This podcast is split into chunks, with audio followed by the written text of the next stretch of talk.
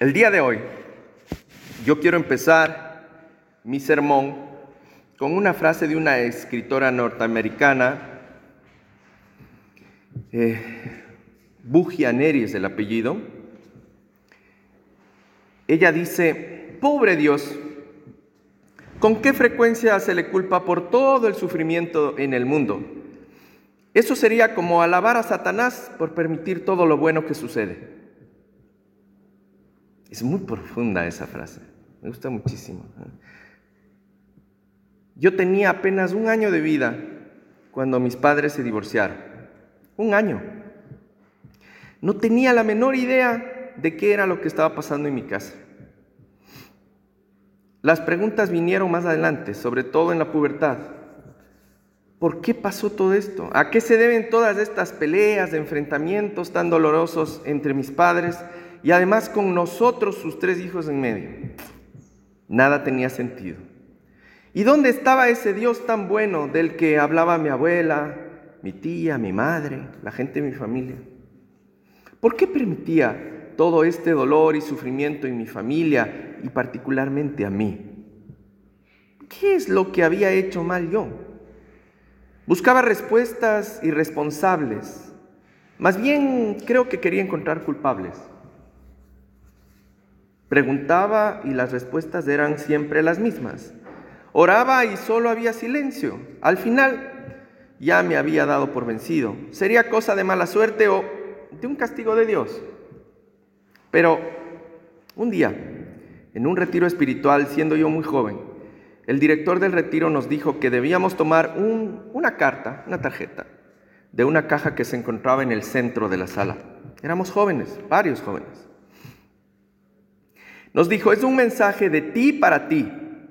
Al anverso hay uno y al reverso hay otro. Cojan al azar. Así lo hicimos. Yo obtuve una tarjeta que tenía una imagen al anverso.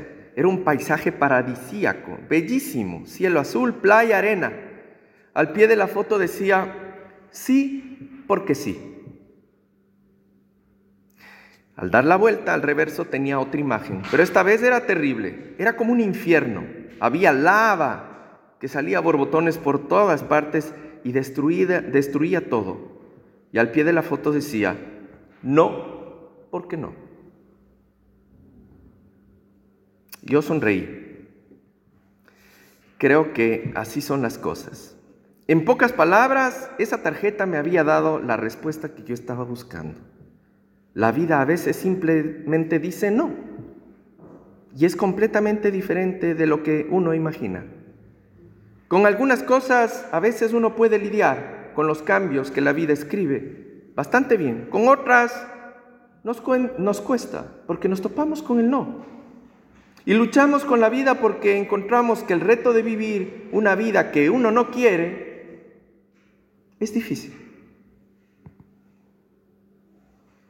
Job tiene muchos motivos para preguntar lo mismo que yo preguntaba. Él está sufriendo, lo ha perdido todo, todas sus posesiones, sus pertenencias, ha perdido sus hijos, sus hijas.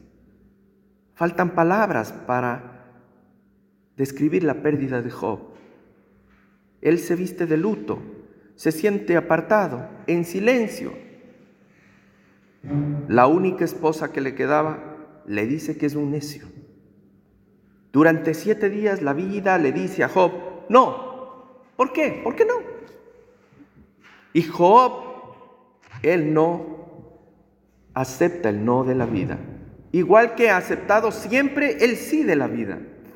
Acepta el no de la vida como corresponde a un creyente. Con pena, con dolor, con ceniza, pero en silencio.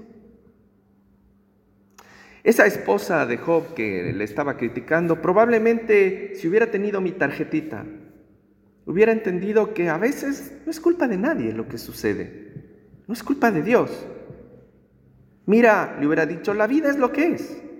Job, ahora te está diciendo no, ya vendrán días mejores.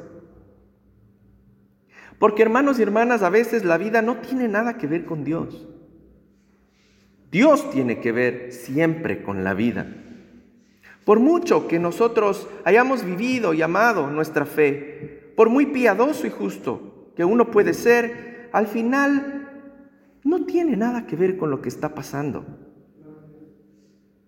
Todos nuestros esfuerzos y preocupaciones por un Dios pueden parecer en vano, pero no lo son.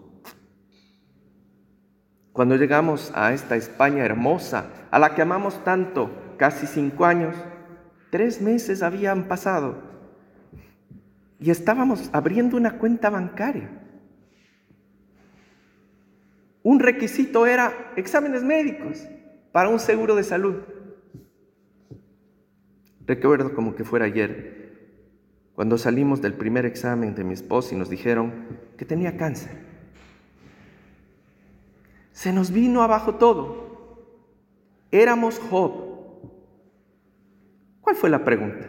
¿Por qué? ¿Por qué a nosotros, Dios? ¿Qué culpa tiene Dios? Es la vida.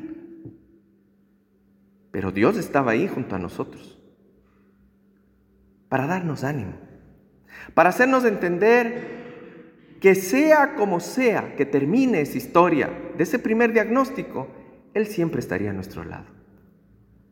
Estaría junto a nuestros hijos, estaría junto a mí como esposo y sobre todo junto a Betina, que vivió un tiempo muy difícil. Luego comenzaron las etapas más difíciles, las cirugías, la quimioterapia, la radioterapia, puedo leer el libro de Job. Es exacto.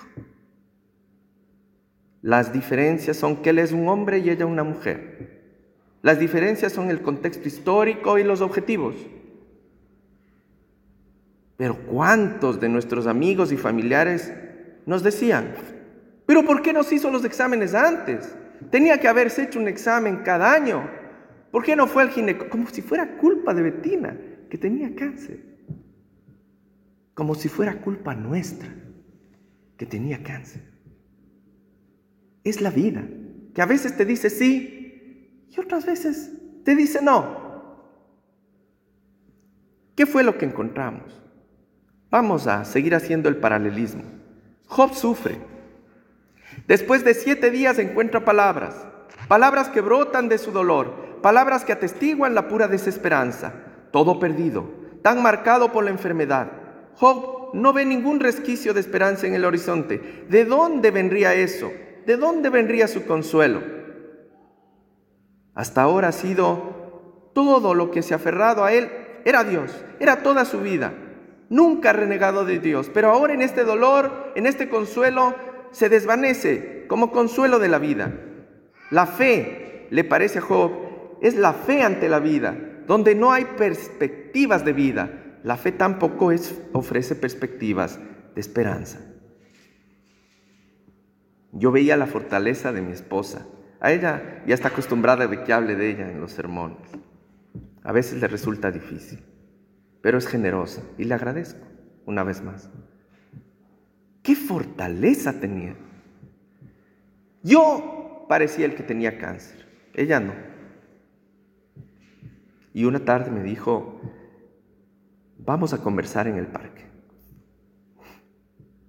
Salimos de casa, nuestros hijos no sabían nada aún. Y me dice, quiero pedirte un favor. ¿Podrías no enterrarme antes de morirme? Yo estoy viva, tengo un diagnóstico, estoy en medio de la terapia y tengo esperanza. Quiero que te llenes de esperanza tú también, porque yo confío en Dios y confío en los médicos. Yo me llené de vergüenza y pensaba en Job. Y entonces vinieron también donde nosotros los buenos amigos, como los amigos de Job. Llegó una compañera mía de Ecuador de colegio que estuvo junto a mí desde pre-kinder. Apareció en la puerta de mi casa, en Madrid. Le digo, Mónica, ¿qué haces aquí? Vine a acompañarles. ¿Cómo? ¿Y hasta cuándo? Voy a quedarme un par de semanas. ¿Me recibes? Claro, le dije, ven, preparamos una habitación. ¿Qué hizo durante dos semanas? Nada. Estuvo con nosotros, en silencio, conversando con los chicos. Nunca habían visto mis, mis hijos a esta amiga en mi vida, porque cuando nos veíamos en Quito con los compañeros de colegio, lo hacíamos fuera de casa. Pero ella vino acá, hasta Madrid. Lavaba los platos conmigo, preparábamos la comida, se despedía de Betina cuando iba a trabajar o a terapia, recibía a los chicos conmigo. Estuvo dos semanas sentada junto a mí, junto a Betina, junto a los chicos, como estos amigos de Job. Los amigos de Job con esta fe desafiaban a Job a replantearse su vida, a reconsiderar su vida, a afianzar su fe, porque lo único que necesita este amigo sufriente es alguien que esté al lado suyo. No nadie que le dé recetas, nadie que le diga, ah, deberías hacer esto, a mi amiga le pasó esto, a mí me pasó por... Somos expertos en dar consejos. Cuando alguien sufre necesita compañía, silencio, amor, presencia. A veces actuamos como si la vida fuera algo parecido a un sistema. Pensamos que nuestras acciones tienen consecuencias. No siempre, amigos, no siempre. Todo tiene una causa-efecto, evidentemente. Pero no es que estamos enfermos o tenemos alguna calamidad en casa porque hemos hecho algo mal. Es la tarjeta del sí porque sí y del no porque no. Cuando aprendamos que la vida viene en combo, ¿saben lo que es un combo, no? Cuando viene todo junto, vamos a poder ser tan fuertes que seamos capaces de asumir también las penas, igual que las bendiciones. Los amigos de Job bajaron del tren porque tardaban siete días y siete noches para poder acompañarlo. Lo dejaron todo en sus vidas, se volcaron por entero a su amigo, vinieron porque le querían, porque han oído hablar de su sufrimiento y quieren llorar y consolar gratuitamente, sin propósito, sin motivo desinteresadamente. Hermanas y hermanos, ¿por qué tenemos que esperar que sea San Valentín para dar un abrazo? ¿Por qué tenemos que esperar que sea el aniversario para acercarte y decir te amo? ¿Por qué tenemos que esperar a la Navidad para un abrazo o al 31 de diciembre? ¿Por qué tenemos que esperar que alguien esté muerto para ir con una rosa en la mano y decirle, qué bueno eras? No, hermanos. La vida se disfruta día a día, con sus buenos días y con sus malos días. Han pasado cinco años desde esa pesadilla y han sido muchos los amigos y parientes y las iglesias, nuestras comunidades, que han estado junto a nosotros. Betina ya pasó lo más difícil. Aquí está, reconstruida, como Job, con heridas de guerra, pero de pie ¿Hasta cuándo? Hasta cuando el Señor quiera. Junto a mí y yo junto a ella. Y ustedes, nuestras iglesias, junto a nosotros. Que seamos capaces en esta cuaresma, que empieza hoy, de poder encontrar la fuerza, la fe suficiente, de entender que las cosas buenas y malas vienen incluidas en la vida.